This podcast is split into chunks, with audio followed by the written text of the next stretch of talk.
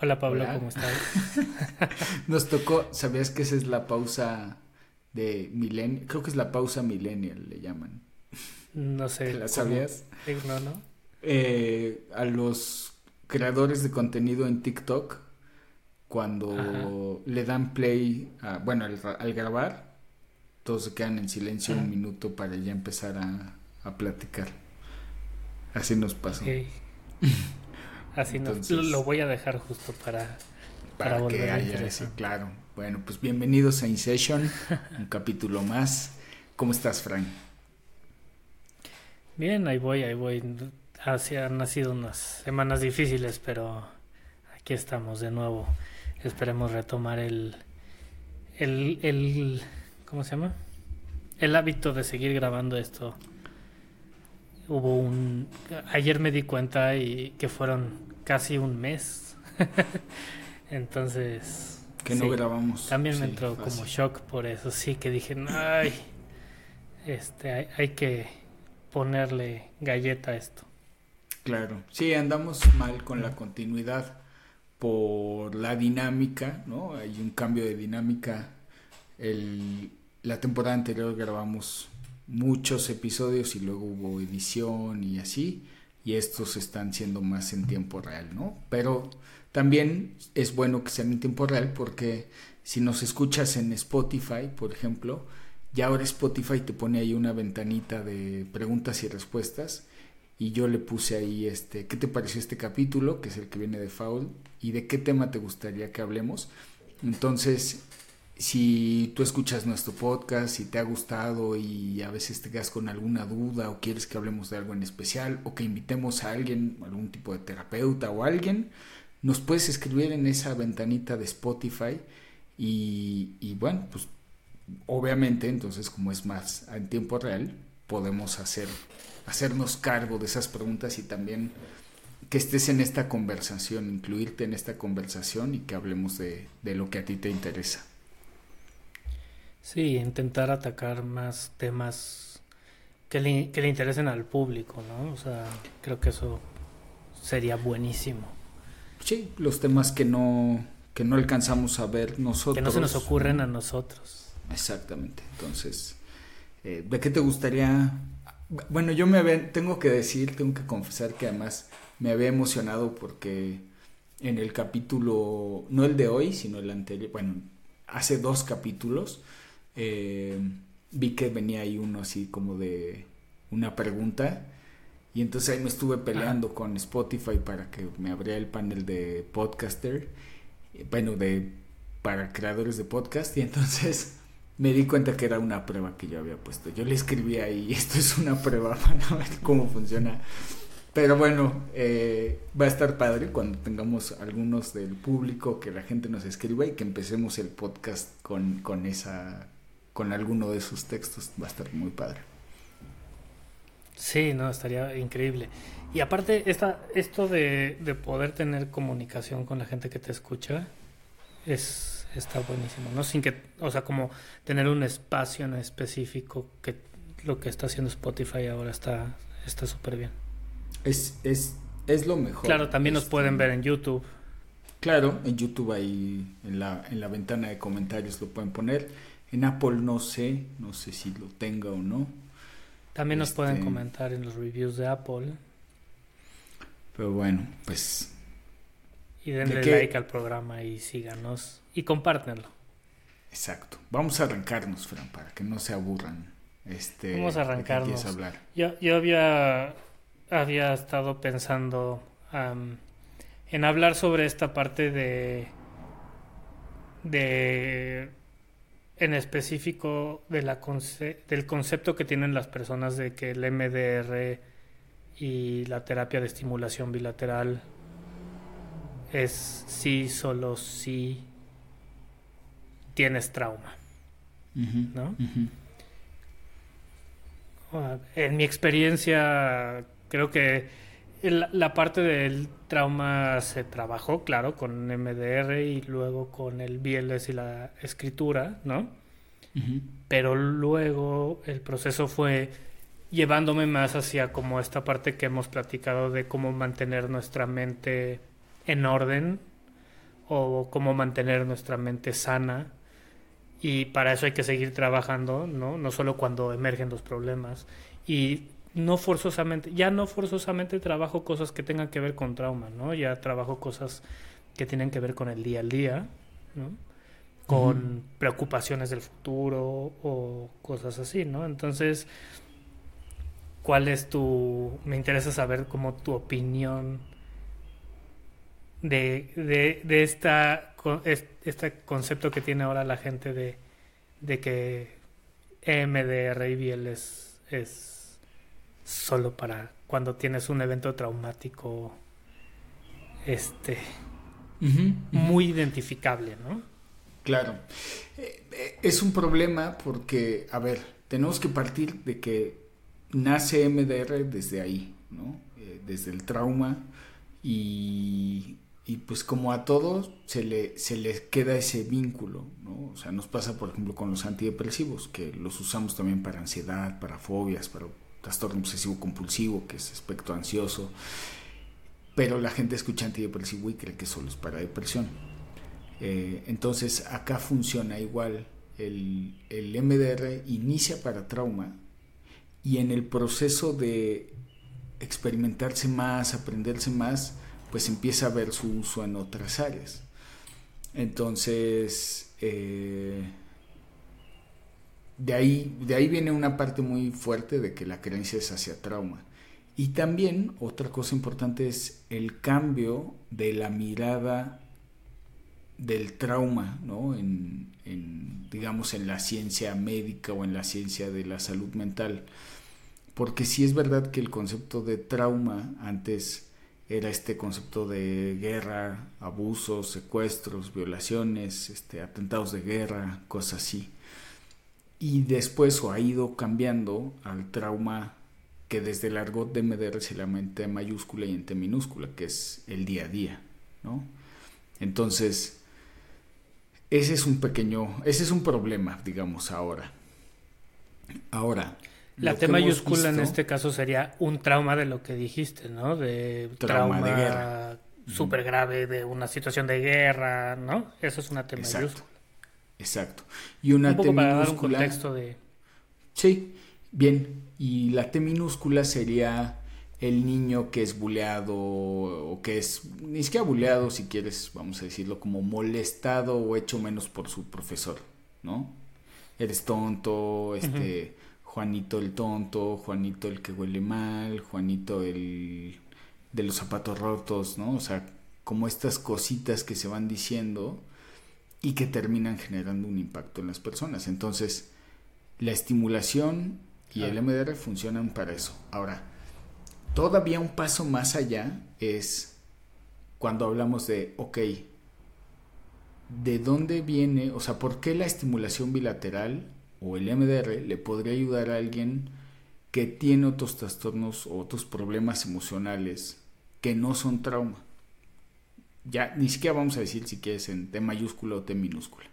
No le queremos poner la etiqueta de trauma. Y ahí nos tenemos que ir a cognitivo-conductual, a la terapia cognitivo-conductual, que es muchas de las cosas que terminamos manifestando en, el, en la adultez están vinculadas a nuestro crecimiento, a cómo conforme fuimos creciendo, fuimos aprendiendo y nuestro cerebro fue organizando la información pues en bloques de memoria. Esos bloques de memoria eventualmente generan creencias negativas, irracionales y pensamientos automáticos. Entonces, eh, un ejemplo que luego encuentras, por ejemplo, en redes sociales, ¿no? Creo que en Veracruz hay una tradición en Navidad que es pegarle al tronco. Algo así. ¿Tú la habías escuchado? ¿Te suena? No, no. Chica, algo así, como pegarle al tronco o una cosa así. Bueno, la gente que, haz cuenta, vivió en Veracruz hasta sus 18 años y de repente llega a la Ciudad de México, y de repente es así de, ah, aquí, o sea, no se le pega al tronco en todo el mundo. Entonces es, pues no. Ah, yo pensaba que esa era una tradición que sucede en todo el mundo.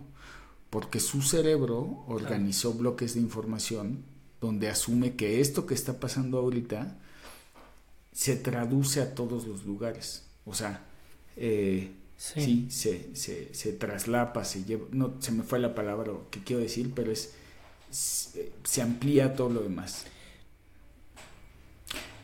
Y eso Yo como Lo entiendo. Yo como lo entiendo es esta parte de que crees que tu vida que tuviste a lo mejor en la niñez o, o, en cualquier momento de tu vida es hay cosas que tú ves como normales pero que no son normales, ¿no? Así lo, lo veo yo o no sé. Sí, exacto. O por ejemplo, ¿no? Este alguien que tiene fobia a las serpientes.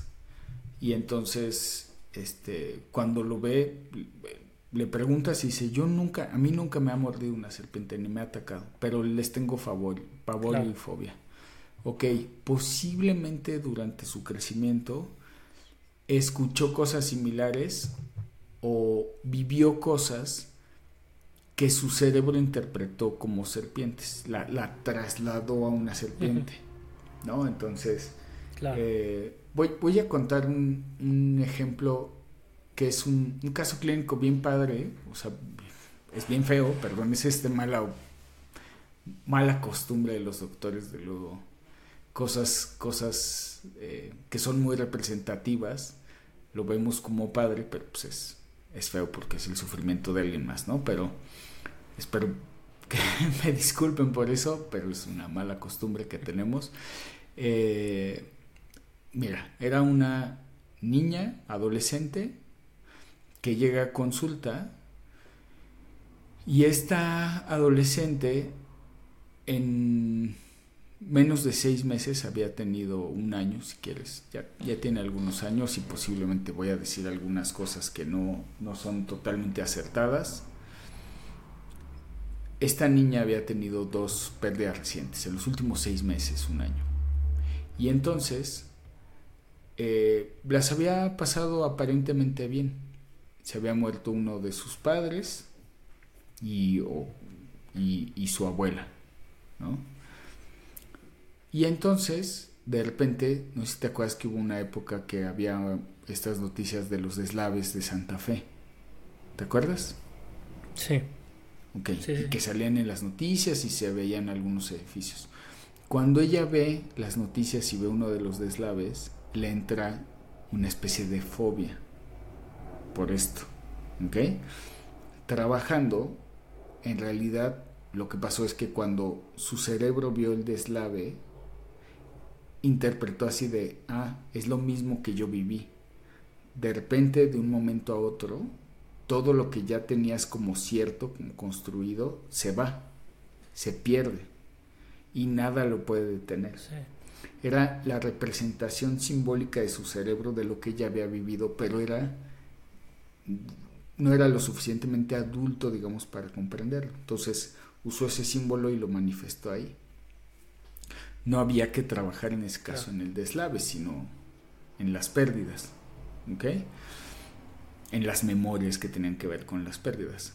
Esto es muy claro, esto sí es traumático, pero si tú te vas a una persona en su historia que está teniendo ansiedad, en su historia hay pedazos de información que están mal, vamos a decirlo así, mal codificada. Y que entonces, cuando su cerebro se evoca empieza a sentir ansiedad porque piensa su cerebro que va a pasar lo mismo, que la historia se va a repetir. Y paradójicamente lo que empieza a ver es una repetición de patrones. Se empiezan a tener conductas de evitación para evitar, para evitar, bueno, evadir eso que ya viví, pero la paradoja es que se repite el mal, digamos el malestar. Y en ese inter se siente mucha ansiedad porque tu cuerpo y tu cerebro te está diciendo, no quiero volver a vivir esto. Tengo miedo de que esto vuelva a pasar. Tengo miedo de que X o Y cosa pase. Pero cómo estas cosas pequeñas que nos afectan, que no forzosamente nos damos cuenta, como yo lo entiendo, es que es como, como una bola de nieve que con el tiempo se va haciendo más grande, ¿no? Hasta que un día, aunque el trauma no sea un trauma de guerra o, el evento, para quitarle la palabra trauma, el evento que sucedió, que sigue sucediendo conforme en el tiempo, llega un momento donde ya te afecta en tu vida diaria, ¿no? Sí. Pero si lo vas trabajando con estimulación bilateral, conforme van apareciendo, por chiquitos que sean, puedes evitar el que llegues a eso, a que afecte tu vida diaria. Claro, sí, el tema es que el, el generalmente es el adulto que lo vive, o sea, lo más común es que empiecen a disparar estas cosas a los a, los 30 años, a los 40 años. Es lo más común, ¿no? Obviamente puede disparar desde antes, pero el adulto solo ve el malestar, la ansiedad. Es que no sé por qué cuando voy a hablar en público me pongo tan nervioso. Me da taquicardia, tengo miedo, no puedo dormir, me siento X y Y. Y entonces, la naturaleza de estas cosas es que cuando tú le preguntas, oye, ¿y de chico en la infancia no viviste algo así? No, yo no viví eso. Yo solo, mi problema que tengo, el problema que tengo ahora es que tengo pánico y ansiedad para hablar en público y me dieron el puesto de director de XY y tengo que dar un montón de presentaciones. Quítame ese problema. O sea, quítame el problema de esto. Entonces, ahí la solución, obviamente voy a decirlo así, fácil, es te doy medicamento. No es mala solución. O sea, la realidad es que el medicamento está bien, es válido, es viable.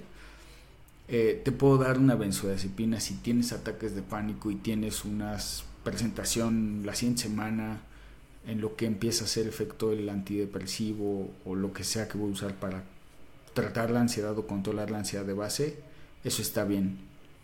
El problema es de dónde viene esto. Eh, y hasta que una persona, o sea, entonces es natural o normal, entre comillas, que quien lo vive no puede identificar el conflicto. Porque uno de los principios de las creencias negativas o irracionales es que están son tan antiguas y están tan enraizadas que no se pueden ver. Como no se pueden ver, menos se pueden modificar. ¿Ok? Es, el ejemplo es, pues, tú ves un árbol, el árbol se te está pudriendo. Hay un ejemplo ahí de un árbol de frutas. Tienes un árbol de frutas, te, das cuenta que las frutas están empezando a salir malas, ¿no? De mala calidad o sin sabor. Es como si quisiéramos curar la fruta. Todos sabemos intuitivamente con un árbol que lo que está mal es la raíz, o sea que hay algo mal o con la raíz o con el suelo que la está alimentando, hay algo ahí en ese ciclo que lo está afectando. Acá es igual, pero si quisieras buscar en el ejemplo del árbol cuál raíz es la que está mal, pues es una, o sea, es, es, es muy difícil, es una, digamos, un ejercicio titánico con nosotros es igual. Por eso es que con la estimulación bilateral lo que empieza a pasar es que, usando el ejemplo del árbol, nos conectamos, imagínate, me lo estoy imaginando así como si nos pudiéramos conectar con la raíz que estaba dando esa fruta o con esa fruta y como si se lanzara, digamos, un rayo, una sonda eléctrica y empieza a viajar. Y entonces esa sonda empieza poco a poco, cada vez que la lanzamos, a limpiar canales en el árbol. Empieza a limpiar canales y de repente empieza a navegar entre las ramas y las raíces. Y de repente... Hasta que encuentra la rama que está mal, ¿no? Conforme tú vas limpiando esos canales, el adulto que puede observar, el presente, digamos, empieza a decir, me acabo de dar cuenta que esto pasó que está conectado con esto. Sin ir más allá, me acaba de pasar con el grupo de, del método BLS Therapy que, que hago. Yo hago un grupo pues, mensual o cada mes y medio. Y ahí había una, una participante que con muchísima ansiedad y además así media real. Bueno, yo así la sentí o lo interpreté como media reacia a, a creer que le iba a ayudar con, con, su problema de ansiedad. Entró porque alguien la recibió una recomendación como muy, este, muy alta, así de esto te va a ayudar, tómalo. Y fue muy padre porque en la sesión final, muy escéptica, muy así de, bueno, pues órale.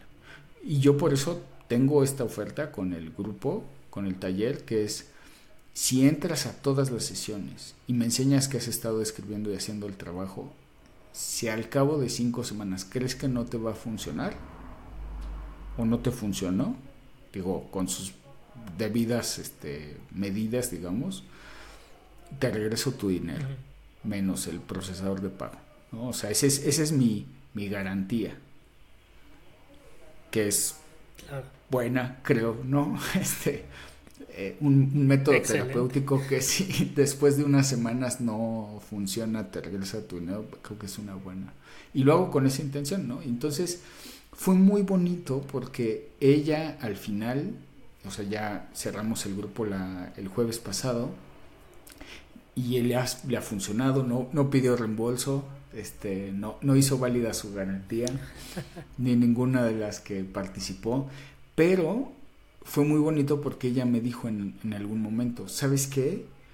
Ya me he ido dando cuenta de estas cosas del pasado que viví, que me han estado haciendo tener cierta conducta y que me han estado llevando a tener X o Y conflictos ahora que lo veo, puedo cambiar, hasta ahora que lo veo, puedo cambiar el patrón. Y entonces pues, yo volteé y le dije, es lo que siempre he dicho, o sea, es lo que yo les explico en estos espacios. Es eso, eso es lo que pasa. Sí, porque no te, no te das cuenta que vienes arrastrando estas cosas muy, muy chiquitas en tu cabeza desde hace mucho tiempo que disparan de alguna u otra manera, ¿no? Y esta parte de cómo, como ha disparado en ciertas, en, en, en, ¿cómo lo dirías? En ciertas actitudes o en, en ciertas respuestas maladaptativas, ¿no? O en momentos maladaptativos podríamos pensar que son eventos separados y que no vienen, como dices, de una raíz. Exactamente. Y el problema es encontrar esa raíz, o sea, finalmente, ahorita que hablabas de la parte de, ok, si vienes con esto y tienes una presentación en una o dos semanas, te puedo dar una medicina en lo que hacen efecto otras medicinas y lo que quieras, pero a mí sí me gusta recalcar siempre que, ok, sí, estoy de acuerdo, las medicinas funcionan, a mí me han ayudado muchísimo, pero las medicinas por sí solas no resuelven el problema de raíz, el problema de fondo. Entonces eso tiene que llevar una parte terapéutica. Y creo que creo que también existe esa parte de de la, de la píldora, píldora mágica, ¿no? Como yo le llamo, de dame algo que me quite esto y, y, y, al final, no sé si en tu experiencia, a mí no me sucedió porque lo trabajé, pero en mi cabeza yo pensaría que aunque te mediques, va a seguir disparando de alguna u otra forma, ¿no? Sí, eh, justo...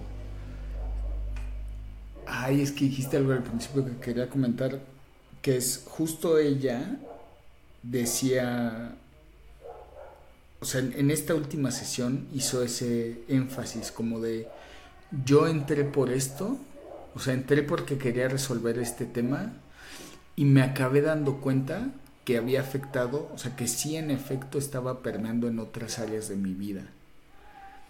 Es un poquito... que era así como, como sentía una especie de no decepción, como, pero como de pesadez de, ay, tengo que trabajar todo esto todavía, pero ya se da cuenta de cómo permea otras áreas, ¿no? Entonces, esa es una. Y, eso es muy bueno, o sea, es... Finalmente termino dándome cuenta cómo, pues, sí, la información que está almacenada en mi mente, que se ha almacenado en muchos años, termina eh, pues impactando en, en, todo lo demás. ¿No? Ahorita hablamos antes de empezar de la computadora. Tienes una computadora, tienes una computadora funcional, pero como ya no está actualizada, no está dando el rendimiento que tú ahorita necesitas. Eso pasa con nuestras redes neuronales. Nuestro cerebro se va actualizando constantemente con el aprendizaje y la experiencia pero si la dejamos congelada en el tiempo con las respuestas que se quedaron grabadas para evitar X o Y situación, pues termina estando no dándonos el máximo rendimiento que queremos o necesitamos. Y nada más para acabar es respondiendo a la pregunta es el tema del medicamento sí, es que lo das, genera un balance, y mucha gente se puede mantener en ese balance durante mucho tiempo hasta que sucede algo y dispara, o sea, ya no es suficiente este sostén, digamos, y vuelve a disparar. O, el otro fenómeno común, que de hecho es el más común, Fran, es ya tomo el medicamento un tiempo, seis meses, un año, dos años si quieres, pero ya me cansé de tomarlo, cuesta cuesta un dinerito, ¿no? Mensual, ya no lo quiero tomar, me lo dejo de tomar y pues aquello que solamente estaba adormecido vuelve a disparar. Exacto, eso es lo que yo te quería comentar, o sea, no sabes con, desde que he entrado en esta en este proceso de hacerlo yo y cuando lo practicas no sabes con cuántas personas me he enfrentado justo en esos casos, ¿no? En el, en el caso de, de que cuando platicas de, ah, pues tomo antidepresivos, ansiolíticos, ah, pues yo alguna vez tomé también, ¿no? Pero, este, ay, la terapia, ah, sí, em, porque cabe recalcar también que tengo entendido que no todos los psiquiatras dan terapia, ¿no? Entonces, este, bueno, te dan la medicina y te dicen, ve a tomar una terapia y muchas muchas veces me, he encontrado con esta parte que dicen pero pues si la medicina ya me lo quitó pues ya para qué voy a la terapia no y terminan lo que tú dices ah pues ya me siento mejor ya no necesito la medicina me la dejo tomar y pum no regresa el problema. Claro la medicina ayudaba finalmente la sensación que se tiene en mi caso es un es, es una sensación de adormecimiento no como de adormecimiento hacia los estímulos del, del exterior, ¿no? Pero eso no resuelve el problema de fondo. Entonces, pues sí, yo supongo, digo, no lo hice, pero lo que he visto es que, pues sí, tienes este adormecimiento a los estímulos que hacen que disparen las, las perturbaciones y al dejarte de tomar eso que te está adormeciendo, la perturbación vuelve a disparar, ¿no? De alguna u otra manera. Sí, sí, exacto. O sea, el, medicamento hace que la reacción emocional esté más contenida, voy a decirlo así, tanto positiva como negativa. O sea, también yo sí he escuchado a muchos pacientes que te dicen, sí ya estoy menos ansioso, menos triste, pero también, este, por ejemplo, me gané un premio y no me sentí tan feliz como a lo mejor hubiera esperado. También pierden esa volatilidad emocional hacia arriba, digamos. Eh, y si el disparador, aquí es una parte interesante que es, si el disparador no es lo suficientemente intenso, si se, si se regula. Pero si el disparador voy a decirlo así, es más traumático, que lo digo así porque es difícil determinar si es traumático o no, pero si es más traumático va a disparar con o sin medicamento. O sea, sí, sí o sí.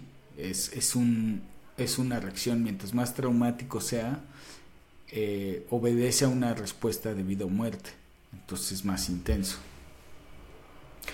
Eh, el punto, que ahí también entra una parte del, digamos, diferentes abordajes terapéuticos y por qué esto de la estimulación bilateral, pues es algo en lo que yo creo tanto y le apuesto tanto, tú lo has vivido también, que es, yo puedo hacerme consciente de un montón de disparadores. Digamos, es bueno hacerlo en principio conciencia, ¿no? Y aquí como para decirle un poco a la gente que nos escucha es, tienes un disparador que es algo que sucede, que dispara, que genera una reacción intensa de golpe, digamos fuera de control.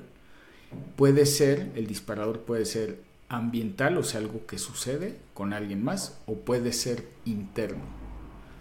Por ejemplo, sentí que me latía un poquito el corazón, lo noté y ahí, ¡pum!, dispara, ¿no? O pensé algo que me dispara. O sea, hay cualquier cosa puede ser un disparador para hacerlo fácil, ¿no? Algo que escuché, algo que vi, algo que sentí, algo que interpreté ya en un constructo puramente mental. De ahí, lo siguiente es que hay una reacción. La reacción puede ser una conducta, una emoción o una reacción fisiológica, una sensación. Por eso yo ahí siempre... Y en medio hay un pensamiento automático ese, de ese generalmente no somos conscientes. Nos tenemos que poner a explorar qué pensé. ¿Ok? Yo doy un ejemplo de esto.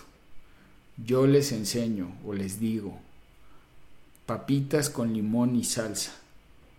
¿Ok? Entonces, en cuanto tú las ves o las imaginas, la reacción es salivar.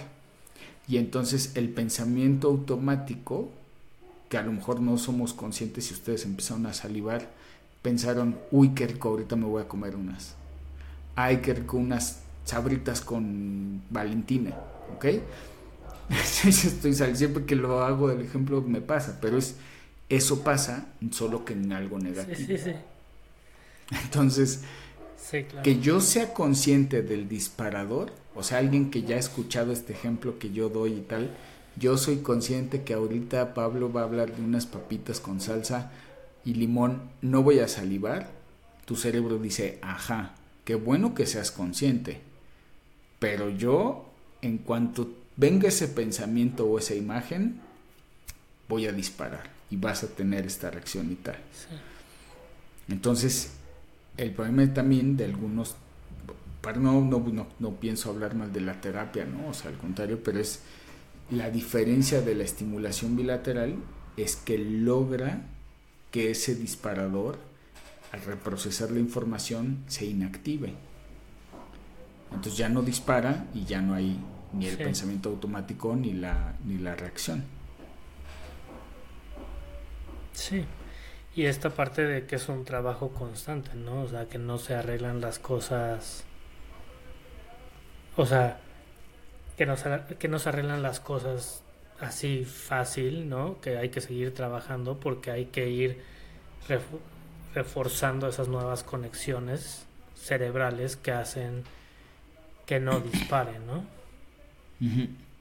Sí, el, O sea, yo como lo veo es así. Ah, yo como lo ves así, ¿no? O sea, tienes dos neuronas que tienen un camino y esta habla y dispara y esta reacciona, ¿no? Y si te tomas un antidepresivo o un ansiolítico, esta neurona habla y esta empieza a escuchar como menos, ¿no? Y eso es, eso es lo que hace el medicamento. Y cuando lo quitas el medicamento, vuelve a funcionar igual. En cambio, al usar la terapia, lo que sucede es que creas una nueva conexión con otras neuronas, ¿no? Y cuando hablan estas se prenden más o el, los nuevos caminos que creas este, aminoran el que nada más estas dos estén en esta conversación. Y al final tienes que seguir. Me fui muy complicado. Sí, está bien complicado tu ejemplo. ¿Te cuesta trabajo dar ejemplos? Sí. Normalmente, sí. normalmente. Ya te había pasado antes, sí, sí. Ya me había pasado. Lo, lo complico mucho al intentarlo. Está bien. Volver fácil. Sí, no te preocupes, Fran. es, es normal, así estaba. Eh, sí, o sea, sí. tu cara, es que los que no están viendo video, eso, eso cara así como de, ya me di cuenta que lo estoy haciendo más complicado y ya he vivido esto, esto antes. no es entendible, ¿no? Ajá, Me acuerdo A ver, otra vez. En, la, me acuerdo que en la carrera tenía yo un profesor que decía que teníamos que explicar las cosas como si se lo explicaras a tus abuelitos o a un niño de cinco años para que entendiera. Entonces, a veces mi cabeza como que sobreanaliza las cosas para intentarlo hacer fácil y a veces lo termina siendo más complicado. Pero es como ahora le llaman el LE5, que es Explain Like I'm 5. Entonces, exacto. en un posteo así te ponen LE5 y es como explícamelo como si tuviera 5 años. Eh, sí, sí, eh, es normal. Eh, este, entonces, el, el, el tema es, o sea, volviendo a esto es, el ejemplo que dabas está Tú sí entendiste que quería explicar. Sí, sí, sí, sin duda. O sea, y yo y posiblemente muchos, muchos sí. Eh, solo que sí estaba, estaba explicando una parte de la experiencia, ¿no? Que es tomo antidepresivo, una parte, la comunicación entre estas simplemente se regula, por lo cual no genera conflicto, lo dejo de tomar y regresa el conflicto, y la terapia abre otros canales de comunicación, digamos, ¿no? Otros lugares donde la, esta comunicación se divide y ya hay, este, no genera conflicto, digamos, ¿no? Correcto. Pero, pero el tema es que eh, eh, el trabajo yo lo explico en... tiene diferentes vertientes, porque somos seres dinámicos en, en principio, ¿no? Entonces, la primera parte es de exploración. O sea, yo tengo que explorar el presente para identificar estos disparadores, estas reacciones, entender como todo el concepto de, ah, existen los pensamientos automáticos, existen las creencias, no importa que yo tuve una infancia normal como la mayoría la ha tenido, sino en esa normalidad hubo cosas que igual y no fueron ni siquiera graves, solo que yo las malinterpreté, mi cerebro las malinterpretó. Y esas cosas que hoy veo como no graves o hasta normales, ¿no? Entre comillas, todavía me siguen disparando el dolor que en ese momento de niño sentí. ¿Ok? Eh, se me ocurre un ejemplo así simple con, con ahora con mis hijos, ¿no? Por ejemplo, no sé, los que han tenido niños chiquitos lo identificarán muy fácil, que es, llegas y le dices, ¿quieres agua? Y te dice que no, y entonces la dejas ahí en la mesa un minuto después dices, ah, pues me la voy a llevar a la cocina, agarras el vaso, se lo quitas y el niño empieza a llorar como si le hubieras pegado. Y el niño en ese instante, su cerebro pensó así de, me están quitando el agua, me voy a morir de sed. ¿No? Lo estoy viendo así ridículo, pero porque no sabemos si ese cerebro de ese niño piensa eso, pero lloran, interpretaron mal la información. Entonces, primero es explorar, explorar, explorar, explorar. Después empieza a haber una identificación de estas cosas, de estos recuerdos del pasado, momentos del pasado, pasado reciente o pasado antiguo. No ese es otro constructo del MDR que a veces está mal, mal eh, identificado, ¿no? Como, pero yo no, la gente me dice, pero yo no identifico cosas de la primaria. Yo me acuerdo de la prepa para acá está bien, o sea, ya en la prepa, si hay un problema de patrón y de repetición de patrones y tal, ya se está manifestando ahí. Y por eso puse el ejemplo del bote de basura, que es, si tú pretendes sacar la manzana que está podrida porque la que echaste a los seis años en el bote de basura, pues a lo mejor ni siquiera te acuerdas que echaste una manzana a los seis años. Necesitas limpiar de arriba abajo. Vas limpiando, vas limpiando. Y luego ya después de ese trabajo y de ese proceso alguien está mucho mejor. Otro concepto que les, que este sí no es de Meder, este sí es creación propia, este es, ok, vamos a compartir, compartamentalizar el pasado, vamos a hacer este, compartimientos donde el pasado pues, tiene diferentes, se manifiestan diferentes creencias o así. Si acaba siendo como un árbol, ¿no? Donde sale el tronco y luego hay ramas, o hacia abajo, ¿no? Sale el, tronco y luego hay raíces. Aquí igual, o sea, casi todo termina en, en algo muy básico, pero se va manifestando. Y en el punto en el que yo estoy, pues solo puedo hacer compartimentos del pasado, de las cosas dolorosas del pasado. Está bien. Me voy haciendo cargo de la que duele. O sea, me voy haciendo cargo del bote de basura pues, que está lleno y ya está pestando, digamos, ¿no? Después, cuando la persona está tranquila y está mejor y no hay dolor, entonces ahí es como un ejercicio de mantenimiento donde trabajo cosas sobre el presente, positivas, o cambiar de negativo a positivo también, ¿no? Eh, te compartía que a alguien le dejé un ejercicio esta semana porque, eh, bueno, voy a decirles de algo, un término que escuché esta semana que se llama bibliotherapy, que es, no, no tiene tantos estudios, es viejo, o sea, no, como que no se siguió actualizando, pero es un concepto de que las personas hicieron estudios con personas en depresión que les daban a leer eh, libros de autoayuda, sin importar qué autoayuda, o sea, no tiene que ser solo depresión, sino diferentes libros de autoayuda, y al cabo de un mes y a otros les dieron un placebo, un tiempo de espera. O sea, se cuenta, el doctor te puede atender en un mes. Y a los otros les decían, el doctor te puede atender en un mes, pero mientras vas a leer un libro a la semana. Y después los midieron al mes y muchos de los que habían leído, pues ya no necesitaban al doctor, ¿no? Entonces, a los que estuvieron en tiempo de espera les dijeron, también puedes empezar a leer esto y, te va a ir mejor, ¿no? Y entonces yo les, yo les compartía o yo le decía al grupo de terapia de hombres que es posiblemente al estar leyendo lo de autoayuda que me hace pensar y recordar cosas de mi vida, pues también estoy moviendo los ojos. Cuando yo leo, aunque sea poquito, pero estoy moviendo los ojos de un lado al otro.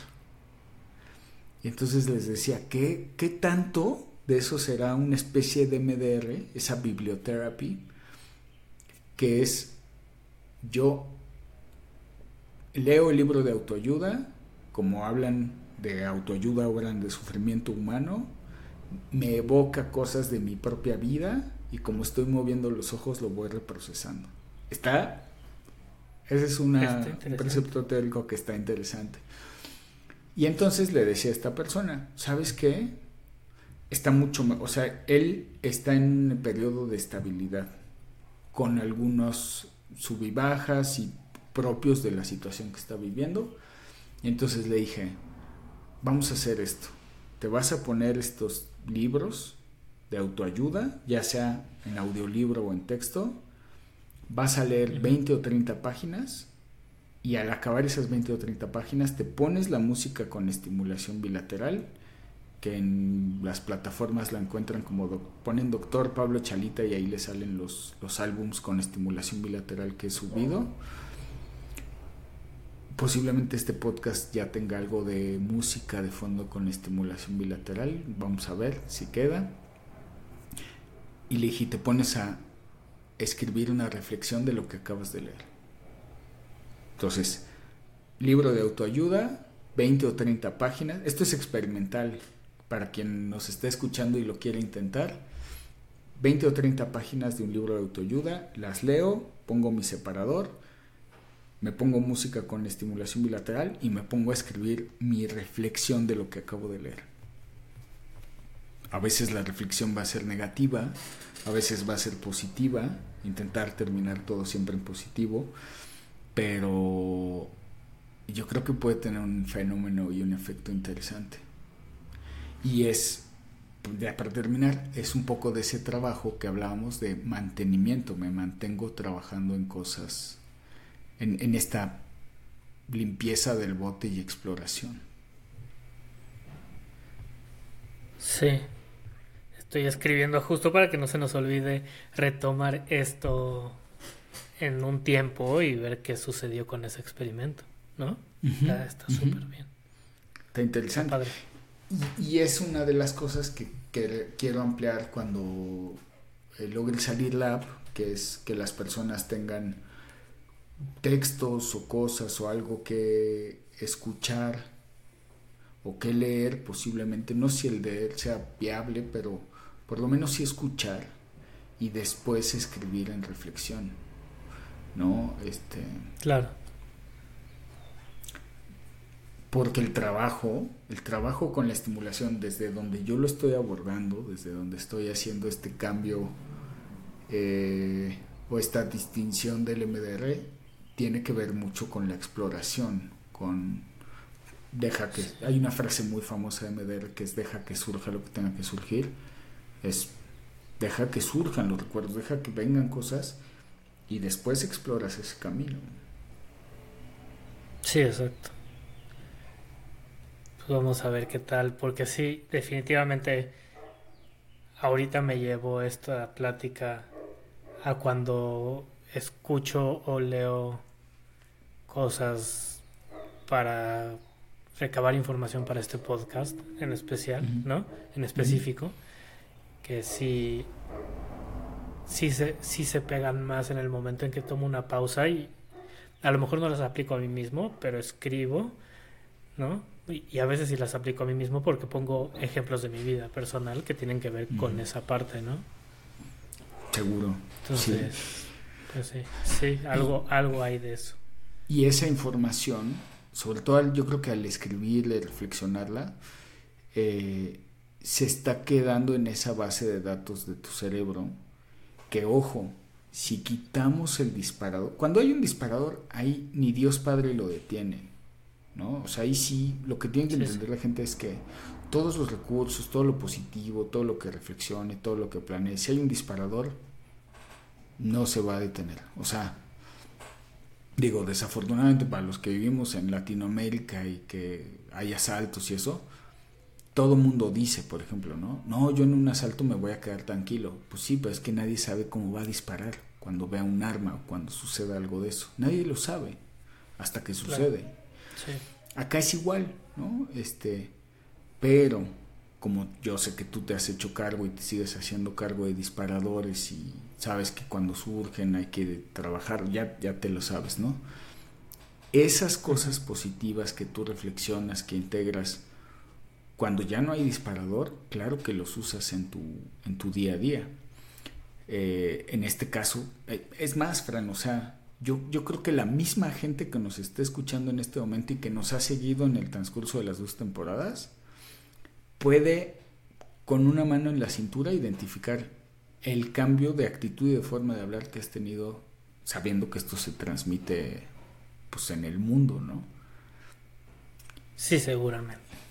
Seguro. Y son esos recursos que has ido integrando y tal, como no hay disparador, en este caso digamos un disparador que te genera ansiedad y te paralice al estarte grabando, entonces los recursos sí pueden fluir y conforme se integran y se expresan o se manifiestan o se viven, se van reforzando y se van acumulando, vas haciendo un edificio positivo como con un armamento que está ahí a tu disposición cuando lo necesitas. Y eso es bien padre, ¿no? O sea, desde el lado terapeuta, observarlo, y ahora a lo mejor alguien que lo está escuchando dice, ay, sí es cierto, ¿no? Yo sí he visto esto de Fran en este año, o no sé cuánto llevamos haciendo esto.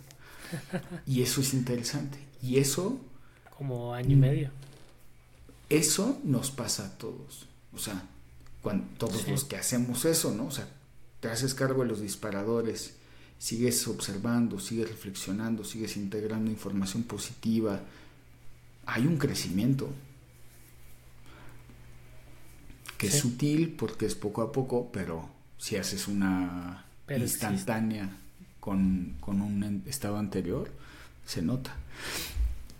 Y esa es la parte donde eh, a mí me da tristeza cuando conozco gente que me va a ver a terapia, por ejemplo, ¿no? Y busco una consulta y les explico y no continúan porque dicen mi problema era es ansiedad, no es trauma, por ejemplo, ¿no? A lo mejor leen en internet que yo les dije MDR y buscan. Me da tristeza porque justo mucho del enfoque que estoy haciendo de BLS Therapy, pues el, primordial va hacia los estados ansiosos. Esa es la realidad. Inclusive más que depresión, aunque también la, la, la atrapa y la incluye.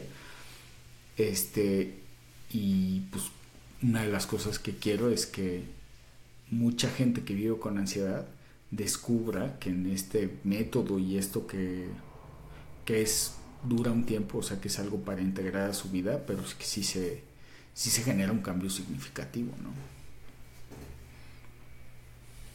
Sí, la verdad sí. se los puedo decir de primera mano.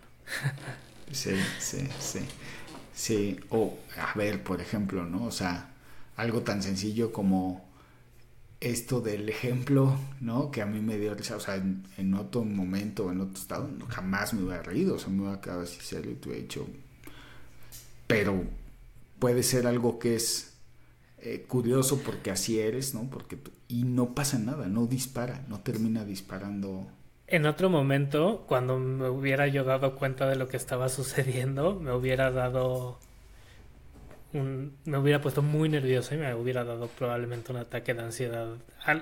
no grave de paralizarme, pero pero hubiera ya estado el resto del tiempo que no me pasa ahorita, por ejemplo, me hubiera yo yo pensando en cuando tenía lo justo el ejemplo que usabas de tener que hablar en público, ¿no? Cuando te dabas cuenta que estabas metiendo la pata justo como le estaba haciendo hace rato, no hubiera la, la, siguiente parte, a partir de ese momento, en ese parte, hubiera hecho un parteaguas mi cabeza y todo lo siguiente hubiera yo estado como súper concentrado en no volverlo a repetir y ya no pasó, ahorita ya lo vi como, ¡pum! Sí, ya fue, mi modo. Como así. Lo que sigue, ¿no? Exacto. Pues sí. Exacto. Y es una experiencia que yo tengo ahí compartida y yo la cuento mucho que es la de la R, ¿no? O sea, yo sufrí mucho por no decir la R y burlas y pues, tengo hermanos mayores y tengo, o sea, en, mi cuadra vivían como 10 hombres mayores que yo, entonces pues obviamente me tocó, me tocó candela, ¿no? Y no me gustaba y la sufrí y fue, o sea, fue traumático. Ni pensar que yo hiciera un programa como este, o sea, que me grabara en algún momento un amigo que tenía una productora,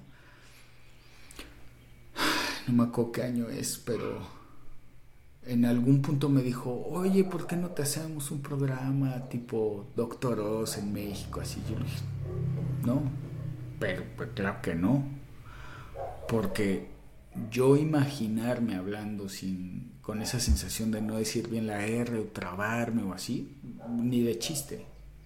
O sea, no me da ansiedad, pero no, no, no. Eh, y por ejemplo ahora, alguna vez en un, en uno, un video de YouTube, ¿no? Cuando yo me trago y así, pues me río. Es me hace chistoso, o sea, me equivoco, pues, pues soy una persona y hablo mal y leo mal y pues todo, ¿no? Me da risa y alguien me ponía ahí, doctor, y todavía se ríe, qué poco profesional en, sus, en unos videos de medicamento, ¿no?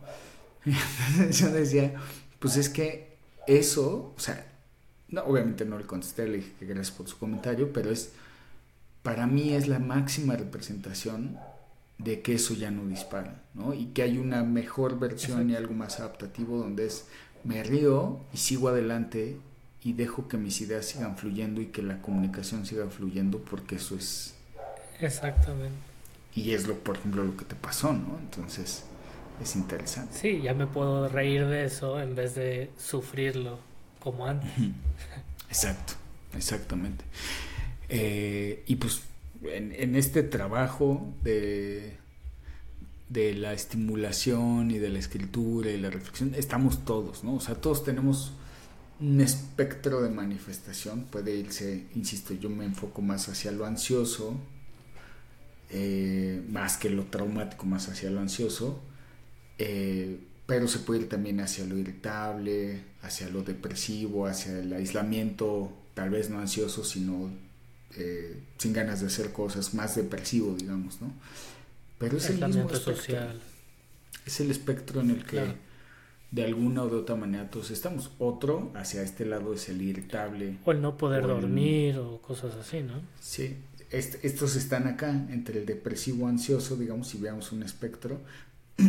acá hay uno hacia irritabilidad, humillación, posiblemente hasta cosas como más narcisistas, o sea, mecanismos de defensa más, narcis, más narcisistas, porque ya estoy estirando mucho la liga, ¿eh? pero eh, mucha gente que siente el dolor, el disparador, y su manifestación de defensa, no me aíslo, no me pongo nervioso, me defiendo y ataco, que son las respuestas del trauma. O sea, sí al final se ancla todo en el trauma, pero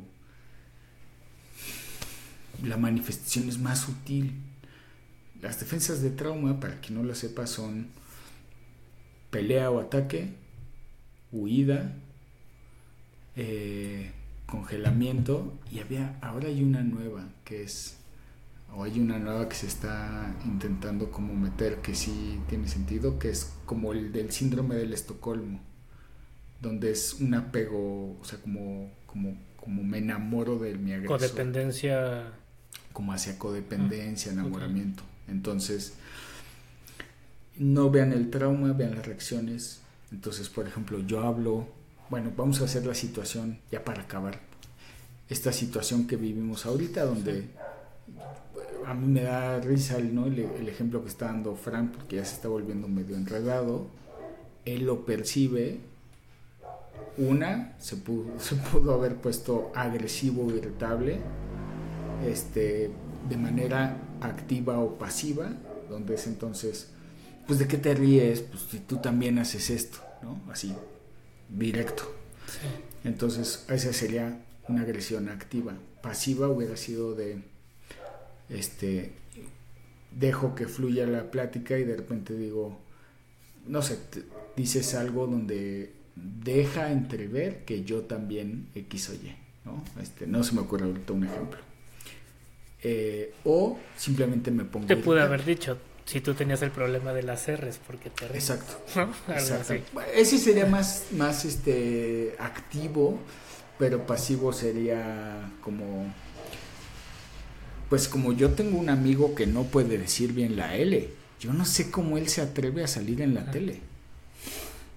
No, o sea, lo hago de alguien más. Este bueno, eh, ese es como más Juan te llamas, pero...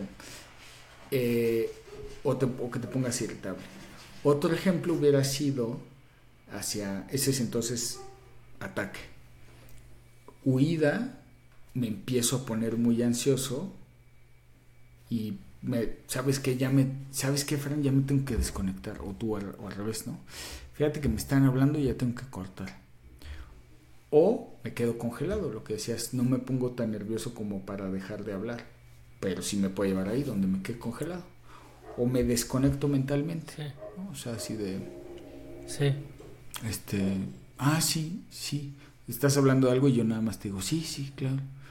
Pero ya no te doy contexto, pues ya me desconecté, ya me disocié. Sí, ya no estoy este escuchando a mi interlocutor. Ya nomás estoy dándole vueltas a lo que pasó y ya estoy desconectado.